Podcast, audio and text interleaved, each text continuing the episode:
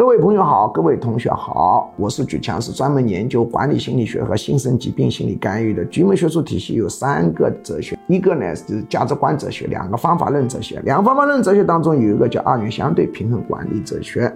二元相对平衡管理哲学就要求我们对于底下的团队不能总是发钱发钱，而且要收钱。其实意思是说。